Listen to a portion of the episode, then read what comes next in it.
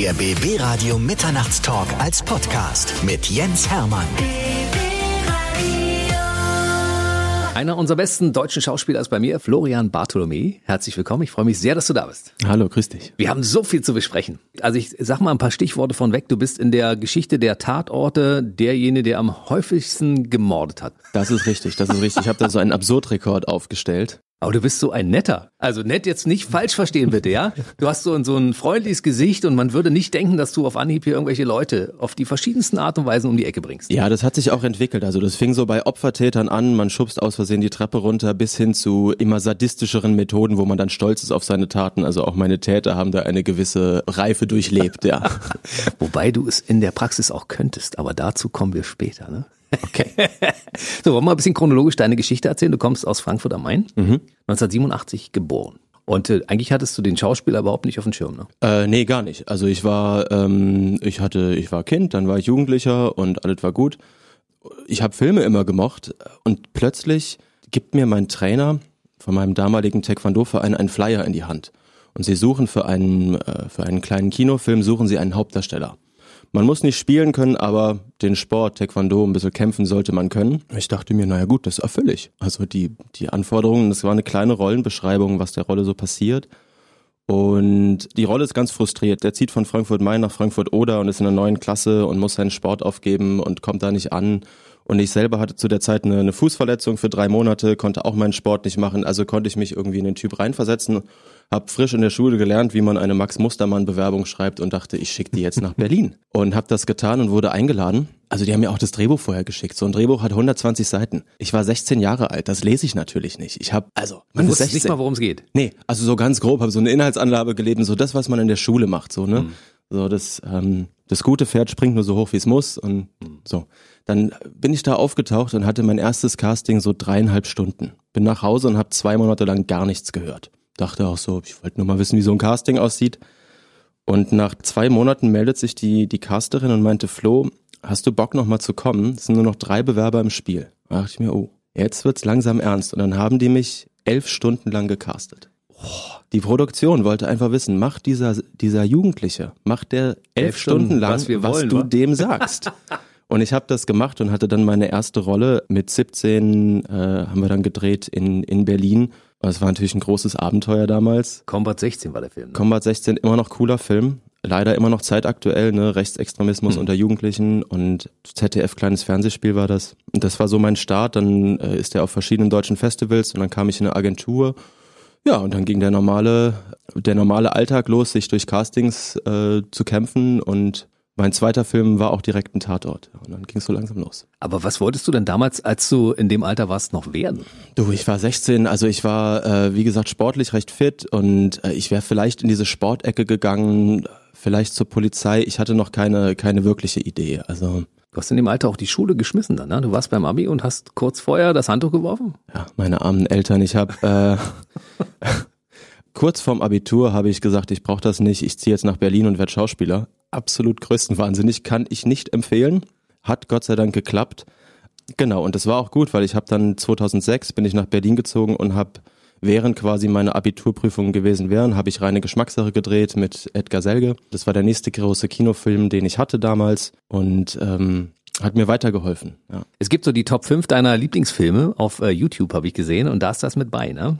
Ja, ich finde es immer noch. Also die Welt, die wir da geschaffen haben von so einem Handelsvertreter für Damenoberbekleidung für 40 Sehr plus. Witzig der seinen Führerschein verliert und ich muss ihn als 18-Jähriger durch die Walachei fahren. Es ist wirklich und hat habe dabei in in der Rolle mein Coming Out äh, wunder, wunderbarer Film. Das ist so ein Film, wo man jetzt also in diesen grauen Zeiten, die wir gerade haben, sich zu Hause hinsetzt und sagt, den gucke ich mir mal an und hatte anderthalb Stunden Spaß. Ja, absolut. Hm. Kann ich mal kurz auf Combat 16 zurückkommen? Ja, gerne. Hattest du diesen Wechsel zwischen den Systemen Frankfurt-Main, Frankfurt-Oder auch bei deinem Wechsel von Frankfurt-Main nach Berlin? Du bist ja nach Friedrichshain gezogen. Das mhm. ist ja ehemals Osten, ne? Mhm. Also natürlich, äh, Berlin vor, vor 15 Jahren war viel ostiger. Mhm. Ne? Also schon auch in der, im Zentrum von Berlin. Und ich fand das immer ähm, so diese Berliner Schnauze, es hat mich immer schon irgendwo gereizt. Also ich habe irgendwann auch mal in Belgrad gelebt. Also so das, das Ostige, das hat mich immer schon angemacht mhm. irgendwo. Diese straighte Art oder ich, ich finde es schon gut. Aber dennoch war der Schock damals, den ich hatte, so als kleiner Junge aus dem, aus dem Westen, aus Frankfurt-Main und dann mhm. nach Frankfurt-Oder zu kommen, boah, also das, da ist mir schon aufgefallen, was das, das wirklich Ost-West, es ist ganz klar der Unterschied zu erkennen. Ne? Ich hatte es ja umgekehrt, weißt du? Mhm. Als ehemaliger Ossi kam ich das erstmal nach Frankfurt am Main und stand vor diesen Wolkenkratzern und dachte, oh, das ist ja irgendwie so ein bisschen wie New York, ne? Aber halt, Obwohl ich ja. New York nicht kannte, aber ich dachte mir, so muss es ungefähr sein, ne? Ja, ist halt Manhattan, ist halt ganz klein, ganz kleines Skyline. Genau. Und, und du, für dich war es genau umgekehrt. Du kommst dann in eine Stadt, wo du sagst, oh, Beton, grau, Ja. die Menschen sind komplett anders. Ja. ja, die Mentalität ist anders oder auch die, die, die Nähe zu Polen natürlich ist was sehr äh, Exotisches damals gewesen, dann rüberzufahren. Wie gesagt, die Stadt grau, ähm, es kam mir alles super grau vor. Ich finde es auch heute noch total schade, dass es super viele Studenten in Frankfurt-Oder gibt, die aus Berlin kommen und die pendeln nur hin und her. Na, die bleiben nicht in der Stadt und verbreiten da irgendeine Art von sozialem Leben weiter, sondern hauen halt, hauen halt wieder ab. Das ist blöd. Frankfurt hat eine Zeit lang auch mal daran gearbeitet, dass die Studenten in der Stadt bleiben. Das würde die Stadt auch bereichern. Auf Vielleicht jeden Fall. klappt es irgendwann mal. Ne? Auf jeden Fall. Wahrscheinlich müssen wir die Fahrpreise der Öffentlichen so erhöhen, dass sie sagen, nee, ich bleibe Ja, aber die Natur drumherum, der Oderbruch und so Das ist weiter, toll, das oder? ist so geil. Das sieht aus wie Ja. Louisiana. So diese ganzen, äh, diese ganzen sumpfartigen Gebiete, ist so eine wilde Natur, ist wunderschön da. Ja, Brandenburg hat sowieso eine Menge zu bieten, Total. das weißt du als Berliner. Ja. Seit 2006 bist du in Berlin, ja? Ja, genau. Dann bist du ja schon Hauptstädter, so richtiger Hauptstädter. Naja, wenn du das sagst, ich sage ja immer, also ich, ich, ich, ich wohne in Berlin, aber ich bin, ich bin kein Berliner. Wohingegen, es gibt ja viele Leute, die wohnen zwei Jahre in Berlin, und sagen, ich bin Berliner. Ich sage so, nee, du, du, du kommst aus Bonn und das ist okay. ne? Also Ich höre bei dir schon so ein bisschen leichtet Berlinern durch, das hast du dir schon ein bisschen aufgedrückt, ne? ein bisschen. Aber ich finde trotzdem, eure Melodie, die ihr habt, finde ich cool. Ja, ja, das hat man, das äh, kriegt man bei uns mit der Muttermilch sozusagen. Ja. So, dann kommen wir mal auf deine Karriere. Du bist also nach Berlin gekommen Ja. Und hast gesagt, ich werde Schauspieler. Du kamst hier an, hattest eine Rolle gespielt. Was macht man dann? Geht man irgendwo an- zu einer Agentur, sagt, ich möchte hier gerne, nehmt euch, nehmt mich mal in die Künstlerkartei auf oder meldest du dich bei Castings? Wie macht man das? Wie hast du es gemacht? Genau, ich kam in eine kleine Agentur durch meinen ersten Film Combat 16 und ähm, bin bei meiner ersten Agentur gelandet und dann muss ich erstmal anfangen, dieses ganze, dieses Business irgendwo zu verstehen. Was ist ein Schauspieler? Wie bilde ich mich weiter? Wie komme ich überhaupt an Castings? Ich muss Fotos machen. Äh, ich brauche ein Demoband und so weiter. Und bei diesen ganzen Schritten hatte mir die ähm, Casterin und aber auch Teammitglieder von Combat 16 sehr geholfen. Ich bin da jung und naiv einfach rein. Und dann ist es halt, Klar, du gehst zu Castings und kriegst viel mehr Absagen als Zusagen. Völlig normal. Und ähm, man ist immer wieder auf sich selber geschmissen. Und ich fand, dieses freie Leben hat mich immer schon interessiert, dass ich mein eigener Chef irgendwo bin. Und ich muss mir dann selber lernen, eine Struktur irgendwo zu geben und zu sagen, wie arbeite ich an mir und, und werde besser. Und wo habe ich Rollen, die mich wirklich, die mich fordern, da auch wirklich mit starken Spielpartnern mitzuhalten. Ich frage mich die ganze Zeit, wo das herkommt. Ich meine, deine Eltern sind beide Radiostars in Hessen, kann man so sagen, ne? Ob Stars, ob sie das selber so sagen würden, aber sie haben, sie haben beide beim Radio gearbeitet. Bekannte Radioleute. Und äh, du hast auch viele Musiker in deinem Umfeld, in deiner Familie und bei den Eltern und Großeltern, ne? Genau, mein Großvater hatte ein, ein Orchester gegründet, äh, ein Akkordeonorchester in Wiesbaden und deswegen ist so der musikalische Einfluss in meiner Familie schon immer da gewesen, aber mit Theater oder Film, Schauspiel war da noch nie jemand. Deshalb frage ich mich aber, ob das vielleicht genetisch bei dir bedingt ist, dass du das äh, mitbekommen hast. Also dieses Talent, auf einer Bühne zu stehen, beziehungsweise vor einer Kamera zu stehen, Leute zu entertainen, ob das eventuell genetisch übergeben wurde aus den Generationen davor. Vielleicht, vielleicht, ich weiß es nicht. Weil so richtig Schauspielunterricht am Anfang deiner Karriere hattest du ja nicht. Es gibt ja die große Entscheidung, ne? Gehe geh ich jetzt, äh, versuche ich jetzt auf eine staatliche Schauspielschule zu kommen und mich zu bewerben und habe dann drei, vier Jahre Schauspielunterricht oder suche ich mir meine eigenen Lehrer. Und das habe ich eigentlich von Anfang an gemacht, dass ich immer nach Leuten geguckt habe, was kannst du mir beibringen? Dafür zahle ich dich auch und habe dann meine eigene Entwicklung und das mache ich bis heute weiter. Also jedes Jahr suche ich mir einen Coach für einen gewissen Bereich und ähm, das ist ja das Schöne am Schauspiel. Der Beruf wächst mit einem Leben selber mit und man kann sich da immer weiterentwickeln. Bei Combat 16 hattest du keinen Schauspiellehrer, das heißt, du warst absolutes Naturtalent. Und äh, deine nächste Rolle war gleich ein fetter Tatort. Ja, genau. Und wen hast du dir da als Coach geholt? Da habe ich mir auch noch niemanden geholt. Wie gesagt, man ist einfach äh, jugendlich und von sich irgendwo überzeugt. Ob das jetzt auf irgendwas fußt oder nicht, ist dann erstmal egal. Man kommt mit Selbstvertrauen dahin oder redet sich das auch manchmal ein. Man muss ja auch sehr sagen, ich kann das, ich, ich kann das, ich. Ich werde jetzt diesen Text richtig so präsentieren, dass den alle glauben. Also man will ja erstmal nur glaubwürdig sein. Und das ging irgendwie gut. Ja. Aber du hast ja manchmal auch solche Rollen dabei, wo man sagt, was für ein Psycho. Wo holst Ja. du das denn her? Hast du irgendwie zwischendurch mal geguckt in einer Nervenklinik? Ja, also dass man natürlich so in seinen Zwanzigern seine Grenzen austestet oder sagt, das ist so wie Jugendliche, die Horrorfilme lieben. Ne, wovor habe ich Angst? Wann erschrecke ich mich? Wie weit gehe ich? Was kann ich äh, mir zumuten? Was finde ich spannend überhaupt? Und da geht man auf eine Reise in sich selber. Ne? Wo finde ich irgendwo einen Ansatzpunkt für eine Rolle, dass er so ein Psycho ist, der widerliche Sachen macht? Wo finde ich irgendeinen Ankerpunkt, dass ich diese Figur nicht hasse, mhm. sondern dass ich das bin?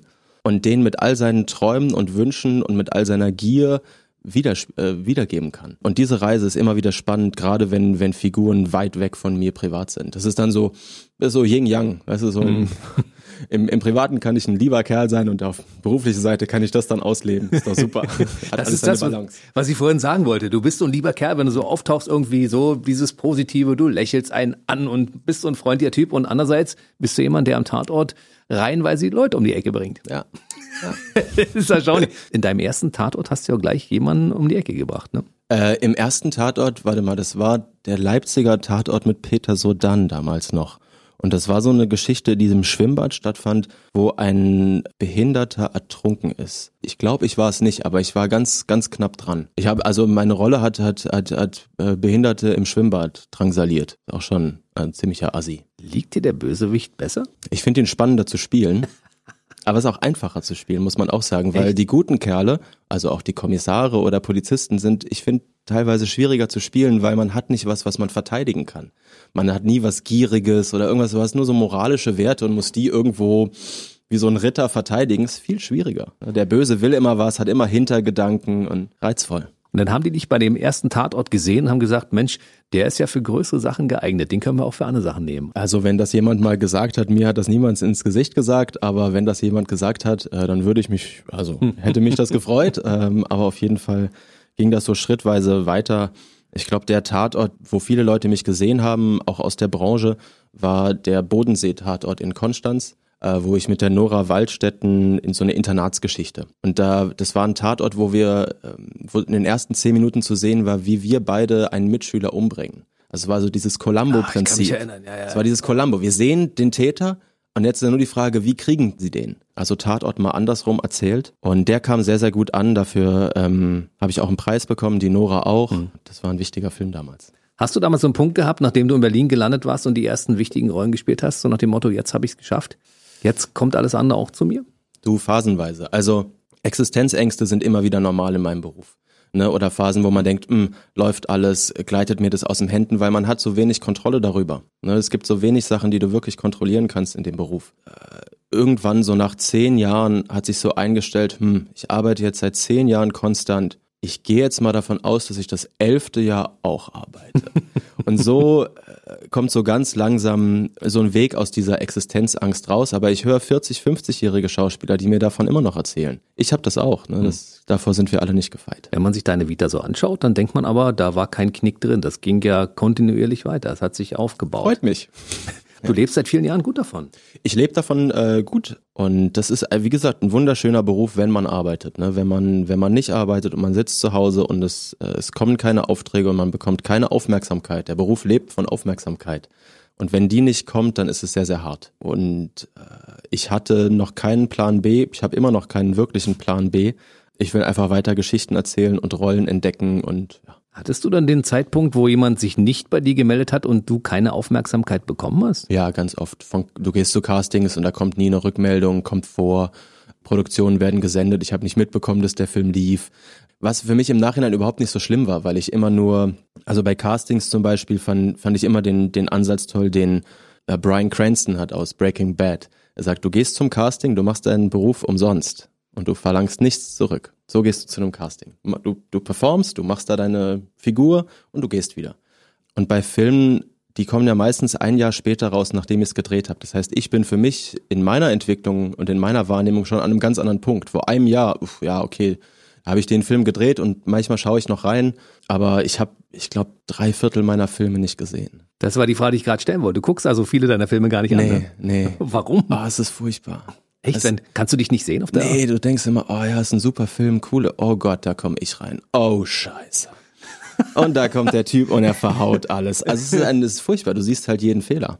Und man ist halt der härteste Kritiker zu sich selber und da Güte zu haben oder das auch mit einem, ich sag mal, objektiv kaltem Auge irgendwo einschätzen zu können, was man da schauspielerisch macht. Boah also wenn ich jetzt einen Film gucken würde, ich müsste am nächsten Tag wieder spielen, man ist noch nicht so richtig bereit dafür. Man muss sich erst so davon erholen, von seiner eigenen, von seiner eigenen Misere. Also ich glaube, wenn man sagen würde, oh, ich habe mega gute Filme gemacht die letzten zwei Jahre, ja, dann hör auf. Ich finde das toll, dass du so bescheiden bist, ehrlich gesagt. Gefällt mir gut. Es ist, es ist jetzt nicht wirklich eine Entscheidung gewesen. Ne? Weißt du, du lieferst hier einen Film nach dem anderen ab, kriegst einen Preis nach dem anderen und sagst, naja, so richtig weiß ich nicht, ob das gut ist. Und dann sehe ich Fehler, die also andere Leute nicht sehen, ne? Ja, ja, klar. Nee, das ist ja, das ist ja total subjektiv, aber das ist ja der Motor, der mich, der mich motiviert weiterzumachen, weil es gibt Filme, wo ich sage, okay, da war ich, da war ich cool. Das sind auch gute Filme geworden, hinter denen stehe ich komplett und hinter anderen Sachen, klar, dann, das Buch war vielleicht cool, Kollegen waren cool, aber irgendwo hat es dann doch nicht funktioniert. Ne? Zu einem Film, manchmal klappt es, manchmal nicht. Einfach weitermachen. Dann ist in deiner persönlichen Top 3 deiner Lieblingsfilme tatsächlich auch Combat 16 wahrscheinlich einer deiner besten Filme, die du gemacht hast. Ne? Dein erster gleich. Ja, auf jeden Fall ein wichtiger. Einer meiner Herzensfilme auf jeden Fall. Klar, und dann gab's noch den Bloch Schattenkind, wo ich Zwillinge gespielt habe. Für den Film habe ich viele krass, Preise ne? bekommen. Mega coole Geschichte. Also du hast Zwillingsbrüder und einer hat einen Leberkrebs. Nun hat er aber einen Zwillingsbruder und er kann ihm die Hälfte seiner Leber äh, spenden. Nun ist aber der gesunde Bruder ist ein Schattenkind, weil er leidet mit der Krankheit von seinem Bruder. Und von ich will spenden zu ich muss spenden, da ist ein großer Unterschied dazwischen. Und das ist so die Reise von dem Film, damals noch mit Dieter Pfaff als Psychologen, das war ein unglaublich toller Film und eine Doppelrolle. Das war eine große, große Herausforderung und da habe ich mich sehr, sehr geehrt gefühlt, dass ich da Preise für bekommen habe und dass das so gesehen wurde. Das war ein ganz wichtiger Film für mich. Fetter Film, muss ich ganz ehrlich sagen. Und was ich so erstaunlich finde, man dreht ja so einen Film auch nicht chronologisch. Das heißt, du spielst ihn in verschiedenen Etappen. Du musst dich dann immer reindenken und sagen, wo bin ich jetzt überhaupt eigentlich? Ach, ich bin jetzt ja der andere. Das ist das Schwierige dabei, oder? Ja, ja. Und vor allem die Zeit vom Bloch Schattenkind, damals wurde noch nicht digital gedreht. Wir haben auch Filmmaterial gedreht. Jetzt hast du gewisse Einstellungen, wo man mich als den einen Bruder und den anderen Bruder im selben Bild sieht. Also so ein hm. Splitscreen, ja, ja. so ein geteilter Bildschirm. Und jetzt muss das aber auf eine Filmrolle alles draufpassen, damit dieser Effekt angewendet wird. Also es war damals technisch wirklich komplizierter. Das heißt, ich spiele einen Take, der dauert fünf Minuten. Das ist so eine sechs, sieben Seiten Szene. Dann ziehe ich mich um und spiele den anderen und auf die Rolle passen genau so zehn, elf Minuten wenn ich jetzt verkacke, nochmal umziehen, wieder von vorne anfangen. Also, ähm, und die Uhr läuft, ne? Aber du hast nicht verkackt. Habe ich nicht. Aber man muss sich sehr konzentrieren. Also, ich vergleiche immer wieder beim, bei Filmschauspieler, es ist äh, anders als ein Theaterschauspieler. Theaterschauspieler ist wie ein, ist wie ein Marathonläufer. Filmschauspieler ist ein Sprinter. Hm. Da musst dich kurz konzentrieren, ganz kurz. Äh, du hängst zwei Stunden am Set rum, holst dir noch einen Kaffee und sitzt da auf der Bierbank und auf einmal musst du performen und das ist dann leider auf Zellu, also auf Filmmaterial und wir reden zehn Jahre später darüber. Ne? Wir reden gleich mal über Theater, weil Theater kam ja in deiner Geschichte auch noch ja. mal vor, bisschen später, aber wir bleiben noch beim Film. Du hast Fernsehfilme abgedreht, mehrere, sehr erfolgreiche und dann auf einmal kam der erste Kinofilm. Mhm. Und sich auf einer ganz großen Leinwand zu sehen, ist ja nochmal ein anderer Schnack, oder? Mhm, absolut. Also Kino, es, es, müssen auch einfach andere, andere Fantasien können im Kino äh, benutzt werden. Mhm. Also es ist, was unterscheidet ein Kino, ein Kinofilm wirklich vom Fernsehfilm? Und das ist in Deutschland manchmal, finde ich, nicht ganz klar. Da sind andere Länder schon, haben da eine größere Trennung, wo man sieht, okay, das ist viel cineastischer, das sieht von der Kamera her ganz anders aus, da wird viel weniger gesprochen, das geht um Atmosphären. So eine Kinofilme würde ich mir auch in Deutschland ein bisschen mehr wünschen. Da arbeiten wir dran, glaube ich. Mhm. Ne? Die Kinoszene entwickelt sich ja langsam. Ne? Es gibt ja auch manchmal irgendwelche Independent-Produktionen, die sich wirklich an die Spitze der Kinocharts auf einmal nach vorn bringen. Also Klar. da geht was, würde ich sagen. Absolut. Äh, Toni Erdmann war ein Riesenerfolg, mhm. äh, ne, wenn man Independent-Filme nimmt. Aber auch andere Filme. Klar, es gibt Komödien, es gibt Kinderfilme und solange Leute ins Kino kommen, ist das äh, total toll. Du bist nicht nur der Bösewicht, du spielst manchmal auch für Kinder was. Du hast einen Märchenfilm gespielt, ja, ja, bei Aschenputtel warst du Prinz Viktor. Ja, ist doch mega. also Aschenputtel ist die Mutter aller Märchen. Deswegen. Das ist der Hammer. War das so der Punkt, an dem du gesagt hast, Freunde, ich bin nicht nur der fiese Bösewicht, ich kann auch mal den ganz lieben, netten Prinzen spielen. Also es wird immer noch wiederholt. Ne? Ich habe das 2011 gedreht, hm. ARD und so weiter. Die senden das am 26. Dezember mittags. Dazu immer, ich krieg Nachrichten von irgendwelchen Freunden, die sitzen dann zu Hause auf der Couch und fotografieren ihren Fernseher, wie ich auf dem Pferd sitze. Also es, es immer noch äh, macht mir viel Freude dieser Film. Der große Kinderstar ja. nebenbei auch noch. Es gab ja mal einen Riesenhype über diese Edelstein-Trilogie, ne? Jo. Da warst du ja der der große Kinderstar und du wusstest vorher gar nicht davon, dass du so populär bist in der Zielgruppe, oder? Ja, ähm, das also diese Edelstein-Trilogie, wie gesagt, da geht es so um Zeitreisen und Rubine und das waren ja drei Filme über mehrere Jahre, mhm. die wir die wir gedreht haben und ich finde die Filme werden über die Zeit immer immer besser. Also ich finde der letzte ist eigentlich der beste. Aus meiner Smaragdgrün. Smaragdgrün. Ja. Aus meiner Sicht der beste, was eigentlich bei einer Trilogie, meistens werden sie immer schlechter. Und eine unglaubliche Fanbase. Also durch ein, das war ja Bestseller, Bestseller-Romane vorher. Äh, vor allem wir konnten historisch drehen. Das war, das war spannend. Krass. Und dann kamst du irgendwo zu einem Filmfestival und alle Leute sind komplett ausgerastet. Also die in der Zielgruppe, die das gucken, ne? Ja, also wir hatten Premieren, immer ähm, Kinopremieren. Und ich, ich weiß noch, die letzte Premiere in München von, von Smaragdgrün, Kino war voll, die Ränge waren voller Teenager, voller Kids, die geschrien haben, als, weiß ich, Maria und Janis da kamen, aber auch Josephine und ich. Äh, und da hat sich eine solche Fanbase entwickelt. Mega. Also noch nie erlebt. Man steigt da aus irgendeinem Audi und dann läufst du da lang. Hammer. Also äh, fühlt sich mal ganz kurz wie so ein Star und am nächsten Tag ist mir schon wieder egal, aber es ist einfach ein cool, aber einfach ein cooler Tag. Also mega. Kann ich mir vorstellen. Die Zahl deiner Follower ist dann gleich nach oben gegangen, wa? Ja, auf jeden Fall. Ist ja auch cool, wenn man da mit Fans in, in Kontakt treten kann oder die sagen, hey, ich finde das, was du machst, cool und will dir folgen. Ist ja cool. Du hast diesen wahnsinnig interessanten Nachnamen Bartholomei. Hast du mal so ein bisschen Historienforschung betrieben, wo das Ganze herkommt? Ja, so ein bisschen. Fragen ja doch immer mal wieder Leute. Ja, deswegen. Also Bartholomei ist ja der, der Genitiv, ne, die Bartholomäis. So. Und Bar heißt auf Hebräisch der Sohn und Ptolomei ist der, der Furchenzieher. Deswegen ist es der Apostel der Bauern. Der Bartholomäus, der Apostel, der sich selber mit dem Messer auch häutet. Und äh, es gibt in Deutschland mit der Schreibweise zwei, zwei Familien. Eine aus Süddeutschland, da komme ich her, und eine aus Brandenburg. Und die aus Brandenburg, die Bartholomäis, da war eine Frau Bartholomä, die Stiefmutter von Johann Sebastian Bach. Du bist aus so einer berühmten, bekannten Familie. Naja, das, die, das war die Brandenburger Familie mit Ja, Johannes weiß, die haben Sebastian sich wahrscheinlich irgendwann getrennt und du bist ja aus dieser Linie entstammst du ja irgendwann. Also ich habe die, die Verbindung zu Cleopatra noch nicht ganz gefunden, aber ich bin kurz davor. Ich habe es fast geknackt. Nein, also wird, es taucht irgendwo taucht der Name in, in Kirchenbüchern, in Taufbüchern. Ich glaube im 17. Jahrhundert taucht es da auf.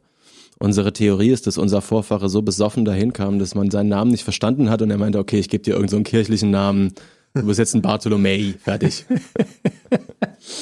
Das ist so unsere Theorie. Das ist so, wenn man deinen Namen nennt, wenn man sagt, Florian Bartholomei kommt zu uns und sagen die, den Namen habe ich schon mal gehört. Ja. Ich habe aber kein Gesicht dazu. Und dann gucken die und googeln und sagen, ach, das ist der. Ja, Mhm. ja. Das ist der, der im Tatort das und das gespielt hat. Das, ah, den kenne ich aus dem und dem Film. Mhm. Passiert dir das häufiger? Ja, also wer den Namen mal geschrieben hat, vergisst den erstmal nicht. Weil man muss dreimal gucken, wo jetzt TH und wo RI, ja, es sind drei Punkte am Ende und so weiter.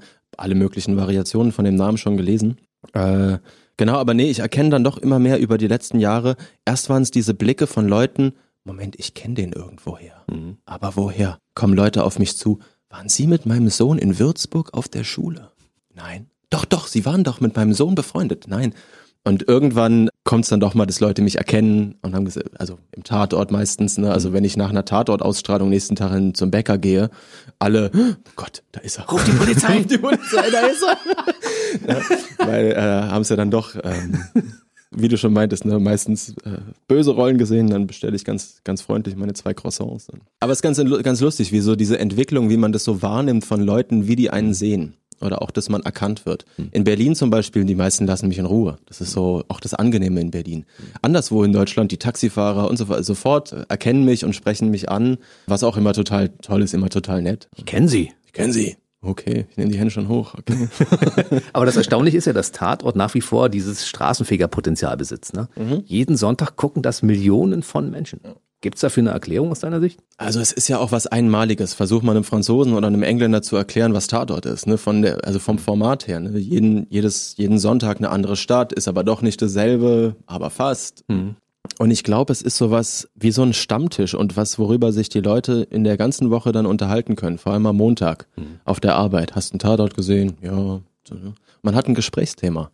Manchmal finde ich, schafft es der Tatort ja auch, ähm, dadurch, dass er so vielfältig sein darf, wirklich Gesellschaftsthemen anzusprechen, die wichtig sind. Ne, wo man mal ein Milieu beleuchtet, was man vielleicht sonst aus seinem privaten Leben nicht kennt. Und wo man mal reingucken kann. Und ich finde gerade diesen, dieses Hingucken, auch in, in Ecken und so, das finde ich total wichtig. Das Erstaunliche ist, dass aber in diesem Fall das lineare Fernsehen noch funktioniert. Ne? Das ist eine Verabredung, die man hat mit seinem Fernseher. Um 20.15 Uhr am Sonntag hat man gefälligst vor der Röhre zu sitzen und sich das anzuschauen. Ja, das hat aber auch, also wie gesagt, Tatort ist ein Familienevent, ist was mit Freunden, ist was, was man zusammen in früher in, in Bars und in Restaurants gucken kann. Es wird auch wiederkommen.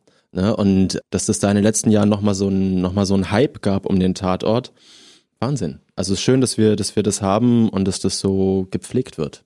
Die ganze Woche verschiebt man das irgendwie und sagt, man guckt sich das an, was man sehen will, zu den Zeiten, wann man Zeit hat, es zu sehen, weißt du? Also in irgendwelchen Mediatheken, aber beim Tatort ist es eben nicht so. Ja, aber es hilft ja auch einer Familie bei der Struktur, ne, das lineare Fernsehen. Mhm. Ne? Also weil die Hausaufgaben müssen gemacht sein bis 2015, der, mhm. wir müssen gegessen haben, Tisch muss abgeräumt sein, so und jetzt gucken wir alle.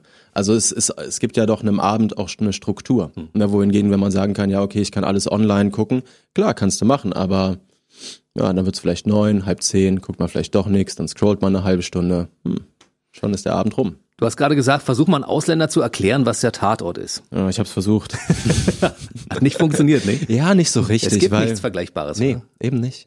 Du hast ja schon viel im Ausland gedreht, ne? Auch schon eine Serie für die BBC. Mhm, genau. In welchen Ländern warst du schon zum Drehen? Was hast du schon gedreht? Gedreht, also ich habe zum Beispiel für die BBC gedreht. Uh, The Missing hieß das, war sehr erfolgreich, war so eine zehnteilige Krimiserie ähm, aus England und dafür haben wir gedreht, hauptsächlich in Belgien. Und ich war mit dem Tatort, wir waren in Finnland, mit dem Borowski-Tatort aus Kiel haben wir eine Story in Finnland gedreht. Mit Erben der Nacht äh, war ich viel im Ausland. Auch sonst für die Österreicher habe ich schon gedreht. Äh, in Italien durfte ich drehen. Also der, der Beruf hat mich manchmal ins Ausland geführt und dort einfach total viel auch durch Deutschland. Also man hat kleine deutsche Städte kennengelernt, da wäre ich jetzt privat nie hingefahren. Und dann ist man da irgendwo im Schwarzwald in irgendeinem kleinen Dorf lernt dort Leute kennen. Also ich durfte auch durch den Beruf das Land toll kennenlernen. Oder in Brandenburg. Oder in Brandenburg. Schon erstaunlich. Über Erben der Nacht reden wir gleich noch. Das ist ja, sagen wir mal, eine der aktuellen Produktionen gerade. Genau. Ne? Und äh, die müssen wir natürlich ein bisschen auseinandernehmen. Aber ich wollte eigentlich mal beim Thema Ausland auf, mhm. dein, ein, auf deine Liebe zur Welt, wenn man es mhm. so nennen darf, mal kommen. Weil du reist ja gerne durch die Welt. Mhm. Und du warst ein Jahr lang, das hast du vorhin kurz gesagt, in Belgrad, in Serbien. Mhm. Wie kommst du denn dahin? Ich hatte so mit Anfang 20 mal so einen Interrail-Trip gemacht von Berlin nach Istanbul und war da zum ersten Mal in Belgrad in der Zeit und, und habe mich Hals über Kopf verliebt und dann war ich da dreieinhalb Jahre und habe eineinhalb Jahre fest in Belgrad gewohnt. Mit einer Frau? Ja, war so, war so Mitte 20 und es war total spannend. Also weil Belgrad, also auch heute noch Serbien ist nicht Teil der EU, was es dann doch auch komplizierter macht, dorthin zu reisen und und und. Aber es hat einfach, es ist schon wirklich ostig da. Mhm. Und es hat so eine gewisse Anarchie und du hast, du hast ein Land, was durch zwei Kriege gegangen ist. Du hast eine unfassbare Gastfreundschaft, du hast einen, den schwärzesten Humor überhaupt. Ich finde es ein ganz tolles Land, ein sehr interessantes Land und auch ein bisschen, äh, ein klein bisschen eine vergessene Ecke in Europa. Ein ne? cooler Menschenschlag aber, ne? Ja, total. Ja. Also wenn man da hinkommt, da ist man erstaunt darüber, wie, wie toll die Leute dort sind. Hammer. Na, also. Haben relativ wenig, aber mit dem, was sie haben, davon geben sie gern was ab. Das finde ich so, mhm. so ein bisschen auch unsere Ostmentalität. Mhm, ja, genau. ich, ich, bin ja in der ehemaligen DDR aufgewachsen. Mhm. Wir haben ja früher auch immer alles geteilt. Ne? Ja. Dadurch, dass keiner was hatte, hat man immer ein bisschen abgegeben. Und es ist halt, das lernt man auch. Dann kommt man da, ist so 24, 25 und, und ich wollte auch so zum Mann heranwachsen. Und du merkst aber ganz schnell in Belgrad, okay, das funktioniert hier komplett anders als Deutschland. Hier mhm. geht's nur um drum, wer kennt hier wen. Mhm und äh, wo sind Gefallen, die man sich machen kann und wie, weil der Staat letztendlich funktioniert nicht so gut wie in Deutschland. Ne? Mhm. Man wird viel beneidet dafür und habe dann auch in der Zeit im Ausland gemerkt, was man hier zu Hause alles hat. Mhm. Ne? Also was, was man für so selbstverständlich immer erachtet hat, dass man, dass man eine soziale Absicherungen hat und so weiter und einfach einen funktionierenden Sozialstaat ist echt viel wert. Es kann nicht schaden, mal über den Tellerrand zu gucken. Ich meine, wir Deutschen sind ja so ein Volk, was immer gern meckert, ne? Aber in dem Augenblick, wo du mal woanders warst und mal gesehen hast, wie die ihr Leben meistern, unter welchen Bedingungen, ja. da lernt man Dinge zu schätzen. Ja, auch das waren damals so 2000, ich weiß noch, es war der erste Krieg, den ich wirklich im Fernsehen bewusst miterlebt habe. Hm. Und beschäftigt mich bis heute. Und ich glaube, die, die in der Region natürlich auch, bis da wieder Heilung passieren kann über mehrere Generationen, dass nicht Autos angespuckt werden, sobald man über die Grenze fährt und so weiter. So diese, dass Nachbarn aufeinander geschossen haben, fürchterlich. Hm. Wie wurdest du damals akzeptiert als Deutscher? Äh, sofort mit offenen Armen. Also da hat dich keiner angespuckt? Nee, oder? niemand. Nein. Wie hast du dich dann da verständigt? Englisch erst und dann habe ich natürlich ein bisschen die Sprache gelernt. Ich sage mal so, ich kann so 70 Prozent der Sprache. Ich komme durch so einen Barabend. Ich kann aber hauptsächlich nur die Flüche. Das ist die, das ist die beste Sprache, um jemanden zu beleidigen. Wirklich. Also auch Serbokraten sagen dir immer wieder, ja, ja, aber ich kann das übersetzen, aber was das in meiner Sprache heißt, was das wirklich bedeutet. Und ähm, das Fluchen, das geht durch alle Gesellschaftsschichten, ne? von der Großmutter bis hin zum Kleinkind. Und das kann ich und deswegen komme ich ganz gut da durch. Ich finde, es ist so eine schwere Sprache. Ist anders, ne? Ist eine slawische Sprache und ich glaube, jede Sprache, die man auch nur ein bisschen dazulernt, ist erweitert, also du kriegst eine neue Persönlichkeit dazu. Mhm. Du musst irgendeine Art in dir finden, das auszusprechen oder das auch zu meinen. Kannst du noch was sagen? Jetzt eigentlich die, die viele äh, Jahre später? Ja, es ist so, wenn Florian Radim Kau Glumatz, Glumatz heißt Schauspieler, i äh, Jasam Ot Nematschka, ich bin aus Deutschland. Also viele Jahre her, aber so ein bisschen so, so ein bisschen Smalltalk würde ich noch hinbekommen. Hast keinen Kontakt mehr mit der Frau? Äh, nein. Bist dann wieder zurückgekommen, um hier deine Karriere weiter fortzuführen sozusagen. Genau. Und 2016 hast du dann angefangen, auch Theater zu spielen. Mhm. Am Südwestkurs. Ne? Ja, das, das war ein ganz toller, ein ganz wichtiger Schritt auch für mich, weil wenn man jetzt nicht an der staatlichen Schauspielschule war, die sehr theaterlastig ausbilden, dann traut dir das erstmal niemand zu. Die sagen so, okay, du kannst an so einem Filmset und wir machen mehrere Aufnahmen, okay, das kriegst du vielleicht hin, aber zwei Stunden auf der Bühne, Kannst du das hm. wirklich? Meine, meine Großeltern sind Schauspieler gewesen ja. am Altmarkttheater in Stendal. Ich habe das ja gesehen und ich weiß, was das für, eine, für ein Kraftakt war. Ja. Ja das wollte ich mir auch selber beweisen, dass ich dachte, nee, nee, ich glaube, ich krieg das hin. Und dann hatte ich der, ähm, ein, ein, ein Regisseur, der Boris von Poser, hatte das Stück Dorian Gray, das Bildnis des Dorian Gray. Und hat mich gefragt, hast du Lust, Dorian Gray zu spielen? Und ich so, pff, ich habe Angst ohne Ende, aber ich habe Lust. Und ich glaube, die ersten zwei Wochen Theaterproben, äh, das war der absolute Horror. Ich, also um Gottes Willen, du fühlst dich wie der schlimmste Anfänger äh, weil es ist eine Bühne, es ist anders. Du musst anders senden, du musst andere Richtungen, deine Stimme muss anders funktionieren, deine Körperlichkeit. Du hast halt keine Nahaufnahme. So die Leute ab der vierten, fünften Reihe können dein Gesicht nicht mehr so sehen. Mhm. Dann hatten wir ungefähr, ich glaube, knapp 50 Vorstellungen mit Dorian Gray und es lief da total toll. Es hat ganz viele Leute aus Berlin angezogen. Ähm, es wurde immer jünger. Äh, gleichgeschlechtliche Paare kamen in die Vorstellung, weil natürlich Dorian Gray mhm. ist. Also, geht in die Richtung. Und das war, das war eine ganz tolle, ganz tolle Erfahrung, hat mich wirklich bereichert oder auch, wo man sagt, okay, das gehört zur Vervollständigung des Berufs irgendwo dazu, dass man sagt, ich gehe auch auf die Bühne. Ich kann mir das vorstellen, wie das ist, weil ich hatte damals einen Sprecherzieher. Professor Markert hat ja damals die ganzen Schauspieler alle ausgebildet. Und er war der Meinung immer, äh, Jens, hm? mein Flügel muss schwingen. ja, ich möchte aber Radio machen. Das ist egal. Es kann ja mal sein, dass ja. das Mikrofon ausfällt. Ja. Beim Radio fällt das Mikrofon nicht. Sollte nicht. es ging dann zu sehr in, in Richtung Theatralik. Ne? Mhm, ja. Das muss man dann raus. Aber als, als Schauspieler kann ich mir das vorstellen, dass das eine, ein, sagen wir mal, es ist ein komplett anderer Bereich. Ne? Absolut. Es ist beides Spielen. Ne? Aber es ist wirklich ein anderes Handwerk. Ich würde total gerne mal was Historisches spielen. Ich habe bis jetzt nur zeitgenössische Stücke gespielt. Wie gesagt, Dorian Gray hatten wir 50 Vorstellungen ungefähr, wo wir uns wunderbar freigespielt haben. Also ich mich vor allem. Und danach hatte ich ein Zwei-Personen-Stück dort nochmal, das heißt Switzerland. Und das ist ein Zwei-Personen-Stück, ein Gespräch zwischen der Autorin Patricia Highsmith und Tom Ripley. Hm. Und Patricia Highsmith hat Tom Ripley geschrieben. Ja. Und das war ein ganz tolles Katz-und-Maus-Spiel äh, auf der Bühne. Und da hatten wir ungefähr 30 Vorstellungen von, genau. Das heißt aber auch nach wie vor, dass alle Theater dieser Welt auch anfragen können, ob sie zwischendurch dich mal auf die Bühne stellen dürfen. Selbstverständlich. Gerne mehr als den Baum.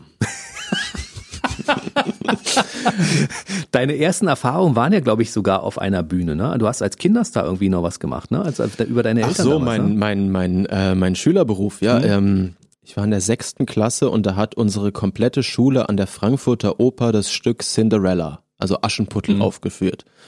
Und ich weiß, ich habe mich ganz spät mit einem Kumpel beworben. Oh ja, das ist eine peinliche Story. Ich habe mich ganz spät mit einem Kumpel beworben und habe das einzige Lied mit ihm vorgesungen, was wir damals konnten. Und es war die Marseillaise, die französische ja. Nationalhymne. Das heißt, mein türkisch-marokkanischer Kumpel und ich, wir sind da mit elf und versuchen irgendwie unseren Musiklehrer mit der Marseillaise zu überzeugen. Das hat dann auch funktioniert. Daraufhin waren wir Statisten in dem Stück vom Volk. Und ich weiß noch, ich hatte so einen Frack an, wo aber äh, das Revers pink war. Das fand ich schon damals ein furchtbares Kleidungsstück und ich musste dann mit einem Mädel tanzen. Die war aber schon einen Kopf größer als ich. Es war eine unfassbar demütigende Erfahrung. Und dann habe ich aber ähm, während meiner äh, Jugendzeit sozusagen war ich auch Statist an der Frankfurter Oper in einem Stück Tosca und war zwei Jahre lang dort ungefähr eine Minute am Abend auf der Bühne, habe dafür 20 Euro bekommen. Cool. Ähm, habe mich mit 14 mega gefreut und ja, das war mein Schülerjob. Rechne das mal bitte um, ja? Für eine Minute 20 Euro. Hammer. Und das, genau die Rechnung habe ich damals auch angestellt und dachte, there you go. Mach weiter. Dass die Kunst und Kultur sonst gar nicht so gut bezahlt ist, das hat mir da noch niemand gesagt. Ja, stimmt. Ab und zu gibt's mal so Durststrecken bei einigen Schauspielern, ja, die dann sagen, ja, ich habe da mal was gespielt. Das war ähm, also zumindest finanziell nicht so einträchtig. Ja. Passiert dir auch? Ja, also natürlich ist, ich sag mal so, der Zauber ist auch ein bisschen weg vom Filmemachen. Ne? Mittlerweile mit unserem iPhone in der Tasche können wir alle einen Film drehen. Wir können ihn schneiden und so weiter. Hm. Das heißt, das Mysterium Film ist so ein bisschen weg. Alle können das machen. Ähm, was unterscheidet jetzt trotzdem den Profi vom Amateur? Hm. Mittlerweile Amateure können irgendwo in ein Geschäft gehen, sich eine Drohne kaufen. So, jetzt hast du einen Drohnenschuss in der, weißt du, früher hm. war Helikopteraufnahme, ja. es war, war im Trailer drin. Mittlerweile kannst du einen Hobbyfilmer machen. Also wie bleibst du weiterhin, äh, wo sagst du, okay, mein, mein Preis ist auch gerechtfertigt. Wir sind Profis. Ja, weil man dann zum Beispiel nicht nur den Bösewicht spielen kann, sondern auch zum Beispiel einen Schuldirektor. Zum Beispiel. Du hast für Vox eine zehnteilige Serie abgedreht, ja, ne? Und genau. da warst du der Direktor. Ich glaube, einer der jüngsten Direktoren, die es so gibt. Ja, glaube ich auch. Ja. so schön, wenn man auf einmal äh, aus diesen Schüler- und Studentenrollen rauskommt und auf einmal hat man Berufe zum Spielen. Schuldirektor. Okay, ein junger, innovativer Schuldirektor, der dann aber doch einfach ein Geheimnis mit sich rumträgt und, und bipolar ist. Also mhm. eine bipolare Persönlichkeit, die, der Schuldirektor, den ich gespielt habe. Und das war unfassbar spannend, mich damit zu beschäftigen. Und ich finde es auch ohnehin sehr, sehr spannend, wenn, klar gibt's viel Krimi-Filme in Deutschland, wo immer, wer war, wer war der Täter? Mhm. Okay, das kann eine Frage sein. Aber wenn man sieht, okay, du hast Rollen, die aus ihrem, aus ihrer eigenen Psyche oder aus ihren eigenen Krankheiten heraus einfach nur Geschichten produzieren dann ist das sehr, sehr spannend, auch weil man die Krankheiten mal in so breiter Masse kennenlernt. Ich kannte das damals nicht manisch-depressiv mhm. und habe mich eben in diese Krankheitsbild eingelesen und Leute getroffen und äh, Wahnsinn. Und ich finde, wenn, wenn das immer mehr so als Grundlage kommt für Rollenarbeiten, dann wird das sehr, sehr spannend und dann können da auch, glaube ich, viele Zuschauer was draus ablesen. Ne, weil auch auf der Arbeit, du kannst immer sagen, okay, ich habe jetzt Schnupfen oder einen gebrochenen Arm, ich muss zu Hause bleiben, aber zu sagen, ja, ich bin, ich bin depressiv oder ich bin gerade in einer Mann, ich komme in eine manische Phase, ich mhm. brauche Hilfe das ist ja dann doch noch was, ein ziemliches Tabuthema, aber die, die Aufmerksamkeit dafür wächst und ich finde es auch gut, wenn das im, im Film und Fernsehen porträtiert wird. Ich fand das auch damals gar nicht so weit hergeholt, weil ich glaube, dass es tatsächlich Leute in diesen Positionen gibt, die ja. genau diese Krankheit auch haben, dieses ja. Krankheitsbild. Ja, absolut. Und ja. es dauert Jahre manchmal, bis man das erkennt. Mhm. Ne, weil du hast manchmal jahrelang, bist du total stabil, auf einmal kommst du in eine super depressive Phase und du willst da rauskommen und es schießt dich direkt in die nächste manische Phase hoch und du denkst, ganz oft gibt's dieses Heiler-Ding, ich bin Jesus, ich rette alle, ich habe mega Ideen. Ey, und was Leute nachts abschließen können an Sofortkrediten und sagen, ich werde jetzt Oldtimer-Händler und wachen einen Monat später auf und haben ihr Leben ruiniert. Das ist der Wahnsinn. Man kann sich das mal anschauen, wie toll du das gespielt hast in der Serie Rampensau, ne? Ja. Äh, eine Serie, die du auf deiner Habenseite unter Erfolg verbuchst. Ja, auf jeden Fall. War eine coole Serie, ist ein israelisches Format. Hm. Die sind da in der dritten Staffel. Wir haben eine Staffel gedreht mit Jasna Fritzi Bauer in der Hauptrolle. Und äh, es war ein cooles Ensemble und wir haben das 2019 in Berlin gedreht. Äh, war cool. Und äh, dich mit äh, Vampirzähnen kann man auch sehen. Oh. Die Erben der Nacht heißt das Ganze. Und das ist, glaube ich, so eine Serie, die ich persönlich sehr gut finde, weil es ist eine Vampirserie, die komplett ohne Blut abläuft, weil sie ist für Kinder. Magst du kein Blut? Doch, aber ich, nicht, wenn ich mich irgendwo schneide. ja. Nee, es ist eine Kinderserie und in Deutschland ist sie ab sechs, deswegen es gibt kein Blut zu sehen, aber das brauchen wir auch nicht. Und wir haben zwei Staffeln gedreht von Erben der Nacht. Auch da gibt's eine Buchvorlage.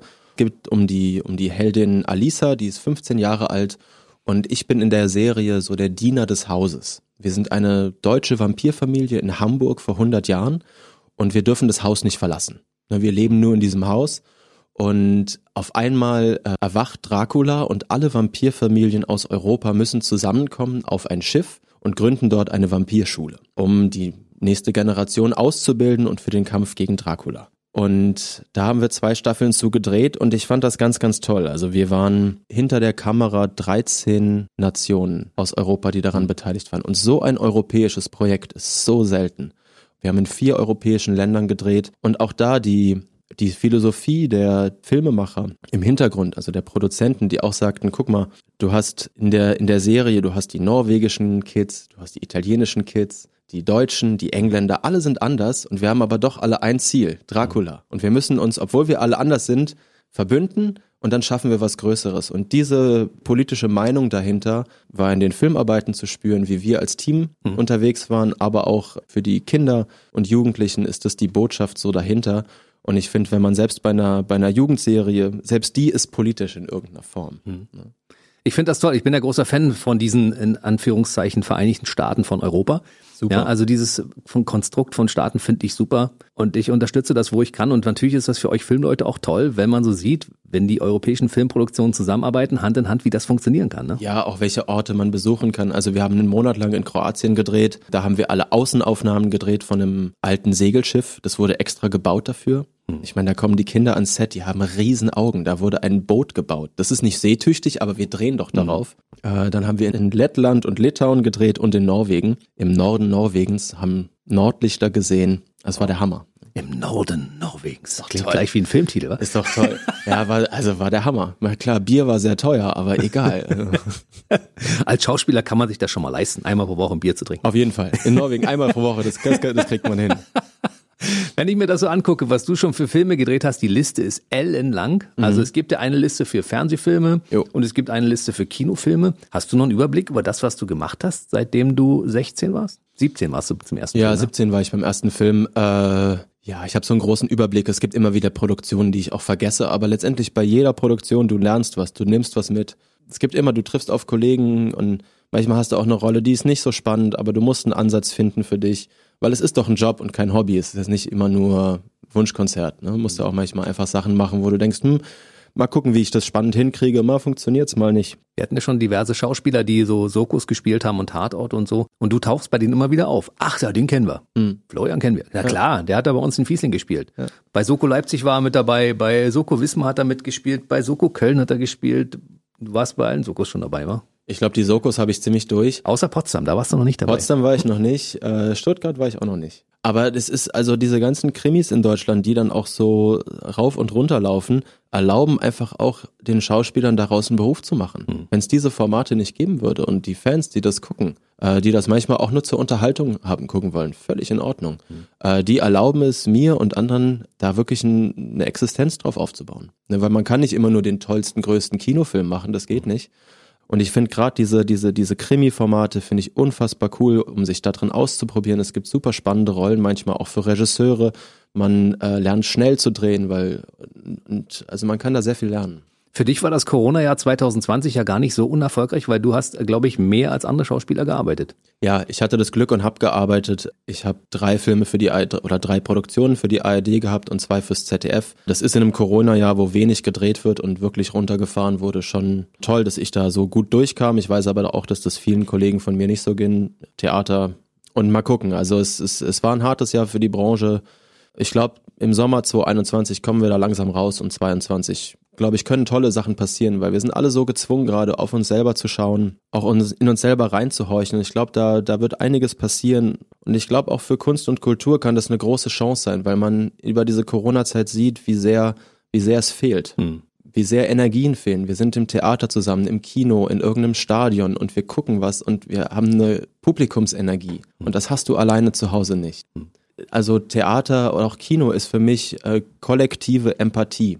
Also wenn, wenn alle im, Ki im Kino lachen, aber ich lache nicht, dann habe ich was über mich gelernt. Hm. Das habe ich alleine zu Hause vom Laptop nicht. Das stimmt. Ja? Und ich glaube, man kann die Kultur- und Kunst-Kulturbranche kann dann immer argumentieren, guck mal, ohne Kunst und Kultur wird's langweilig. Es wird langweilig. Sehr, sehr langweilig. Und ich glaube, gerade für soziale Sachen, aber auch kulturelle Sachen, menschliche Sachen untereinander Kontakt wieder, das wird ein großes Comeback feiern. Als Berliner war es ja immer so, man hatte die Auswahl. Man konnte jeden Tag zu zehn verschiedenen Konzerten gehen. Mhm. Und alle waren hochkarätig. Und irgendwann ja. hast du gesagt, naja, gehst halt hin. Zwischendurch bist du essen gegangen, dann warst du noch mit Freunden irgendwo, dann warst du im Kino, dann warst du irgendwo. Und jetzt ist das alles weg. Und jetzt haben die Leute auch so einen Bock wieder. Und ich glaube, sie werden es zu schätzen wissen. Auf jeden Fall. Und natürlich tat jetzt der, der Film- und Theaterbranche total weh, dass, dass das manchmal so als, okay, Freizeit, Unterhaltung abgestempelt wird, weil es gibt doch einfach Produktionen, das ist mehr als nur Unterhaltung. Ne, da geht's wirklich drum, gesellschaftliche Sachen zu reflektieren, aufzuarbeiten und gesellschaftlich zu, zu behandeln und zu besprechen. Und das wird total wichtig werden nach Corona, auch wieder das neu zu lernen also ich weiß nicht, wie es dir geht, dieses Abstand halten, wenn ein Jogger an einem vorbei hechelt und mhm. atmet, man, man dreht schon den Kopf so ein bisschen mhm. weg oder man hält die Luft an oder auch zu mit mehreren Leuten wieder zusammen. Ich glaube, wir müssen das alle danach wieder ein bisschen neu lernen. Mhm. Und aber ich bin da ganz zuversichtlich. Ich bin so ein Typ, der auch immer die Nähe sucht und ich nehme immer alle Leute gerne in den Arm und so. Mhm. Und das ist für mich natürlich jetzt im Augenblick gerade sehr, sehr schwierig. Ja, und ich meine, äh, von Sport, ich meine, ich liebe, ich liebe die Kampfkunst, Kontak mhm. Kontaktsport, das fehlt mhm. mir so sehr. Kann ich mir durchaus vorstellen.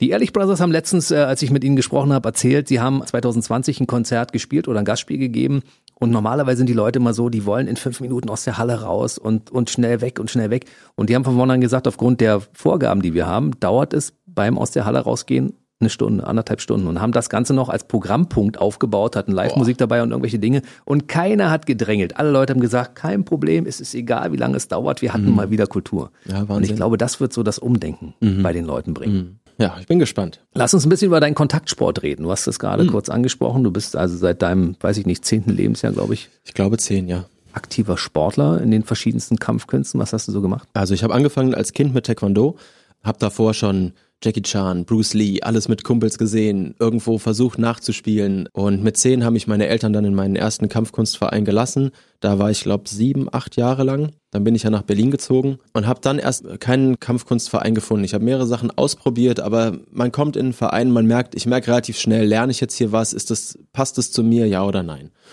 Und dann bin ich ein paar Jahre später, habe ich meinen Trainer kennengelernt, bei dem bin ich heute noch und das, was er unterrichtet hat, war das Wing Thai. Das sagt erstmal vielen Leuten nichts, weil es eine recht neue Kampfkunst ist, äh, von einem Deutschen gegründet und es verbindet viele Sachen. Das Wing Chun ist auf jeden Fall ein Herzstück davon. Es kommen aber auch philippinische Kampfkünste mit rein, europäische Kampfkünste wie Boxen, ringerische Sachen. Und ich würde das Ganze mal so beschreiben als Kampfkunstsystematik, dass man auch von diesen ganzen Kampfkünsten, den traditionellen aus dem Karate, aus dem Tai Chi, aus dem Kung Fu, aber auch europäische Sachen. Wo ist da die Verbindung zwischen alt und neu und was funktioniert und was nicht und wie sortiere ich das? Und da drin habe ich mich, äh, ich glaube, acht Jahre lang jetzt mit, beim Wing Thai war ich jetzt und würde mich so bezeichnen als freier Kampfkünstler. Ne? Ich gehe zum Jiu-Jitsu, ich gehe zum Thai-Boxen, ich gehe weiter mit meinem Trainer und wir machen an Wing Chun Sachen weiter. Und das Waffentraining, damit habe ich auch so vor acht Jahren ungefähr angefangen. Und das Gute ist, man sieht es in den Filmen, weil wenn man so ein bisschen darauf achtet, wie du zum Beispiel bei den Leuten eine Würge ansetzt oder mhm. äh, wie mhm. du die Waffe hältst mhm. oder so, man sieht einfach, dass es jemand ist, der tatsächlich in der Praxis auch weiß, wie es funktioniert. Mhm. Ja. Und äh, hilft mir natürlich bei meinem Beruf, klar, bei Kampfchoreografien und so weiter, das macht viel Spaß. Aber die Kampfkunst für mich einfach total wichtig und ähm, große, große Leidenschaft. Ich bringe das Kinder, Jugendlichen bei, aber auch Erwachsenen. Und die kommen aus verschiedensten Motivationen. Man kann das aus so vielen Perspektiven betrachten. Ne? Aus der Selbstverteidigung. Jetzt kommt es auch drauf an, wer will sich da verteidigen? Mhm. Ne? Ist das ein Kind? Der braucht nochmal andere Sachen wissen als eine Frau oder als ein Typ. Oder sehe ich das aus dem sportlichen Kontext, wo ich sage, okay, es sind zwei Gegner, wiegen dasselbe, die treffen sich mit dem und dem Regelwerk und äh, gucken, wer der Bessere ist. Absolut cool. Ich habe irgendwann mal mich von diesem sportlichen Kontext, mich zu messen mit anderen verabschiedet, weil ich dachte, nee, nee, ich, ich bin mhm. mein eigener Gegner. Mhm. So, also ich muss für mich gucken, was, wo kann ich besser werden und wo habe ich Defizite und, und kann daran arbeiten. Klar, das, das Höchste in der Kampfkunst für mich immer ist die Anwendbarkeit. Ne? Wenn du sagst, du schaffst eine schwierige Technik oder einen schwierigen Eingang im Sparring zu finden. Mhm. Das ist für mich so, da ist so die Feuerprobe. Im Tatort zum Beispiel oder wenn du irgendeinen Bösewicht spielst, da bist du derjenige, der offensiv Leute um die Ecke bringt. In der Kampfkunst ist es mehr die Verteidigung. Darauf liegt das Hauptaugenmerk. Ja, also erstmal nicht getroffen werden ist schon mal sehr, sehr gut. Mhm. Sagen auch die vielen Boxer, ne? Also die sagen, ey, wenn du erstmal nicht getroffen wirst und den anderen dann triffst, ist doch super.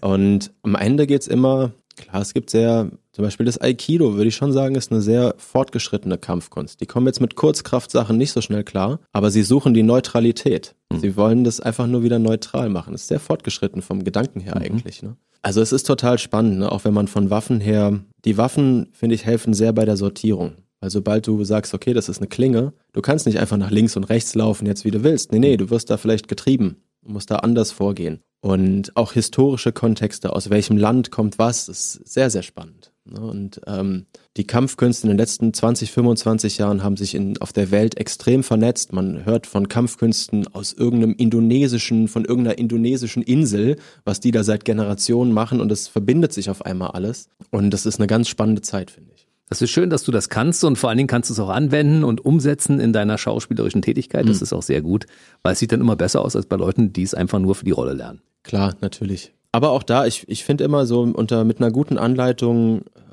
kommt man dahin oder man, man, es ist schwierig. Es ist einfach eine sehr komplexe Sache. Ne? Und auch so, ich, ich sage das den Kindern und Jugendlichen auch immer. Das hat mir mein Trainer damals auch, auch gesagt. Also die Kampfkunst ist so ein kleiner Schlüssel fürs Leben.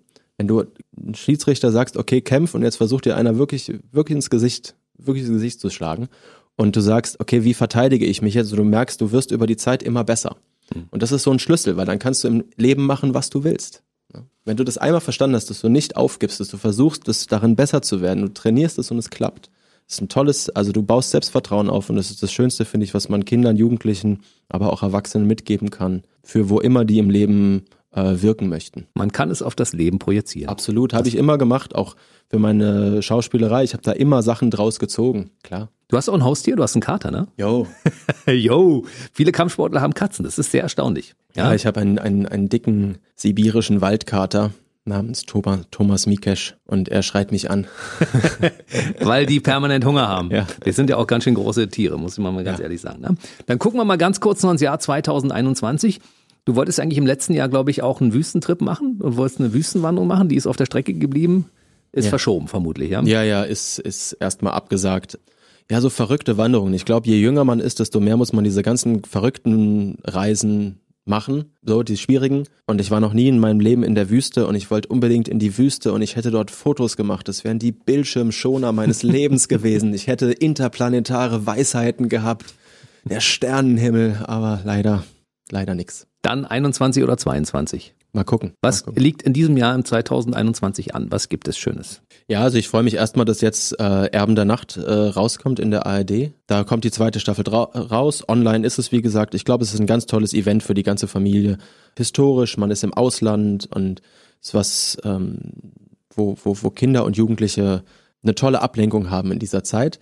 Die Füchsin wird rauskommen, das ist eine Reihe auf der ARD mit der Lina Wendel ja, ich habe Projekte, die wurden immer wieder verschoben. Also auch jetzt im Februar, März, ich sollte eine holländische Serie drehen, eine zehnteilige Serie über drei Generationen von einer holländischen Familie. Das sollten wir in Polen drehen. Das hat sich jetzt verschoben auf den Sommer. Mal gucken. Also es ist ich glaube, wir sind alle in den Startlöchern und warten nur, dass die Welt sich wieder öffnet und dass wir wieder unser Zeug machen können. Und so, so sitze ich auch in den Startlöchern. Da sind wir wieder beim Thema Europa. Holländische Produktionen werden in Polen gedreht, ne? Ja, genau. So macht man das heutzutage. So das. Polnische werden in Italien gedreht genau. und deutsche Produktionen werden in weiß ich nicht, Kroatien gedreht. Ja, aber ich, ich finde es toll. Also wenn wir, wenn wir da wieder hinkommen können, dass wir, dass wir frei reisen können und frei drehen können und äh, ich glaube ganz fest an den europäischen Film. Ich glaube, das wird in den nächsten Jahren, das kann einfach nur spannender werden, was da für Geschichten herkommen. Und wer sich über dich informieren möchte, der kann ja bis dahin regelmäßig auch in den sozialen Netzwerken mal gucken, was es so Neues gibt bei dir. Man findet dich wo? Äh, man findet mich auf Instagram, man findet mich auf Facebook. Dort bin ich gelegentlich und auch irgendwo hilflos, aber ich äh,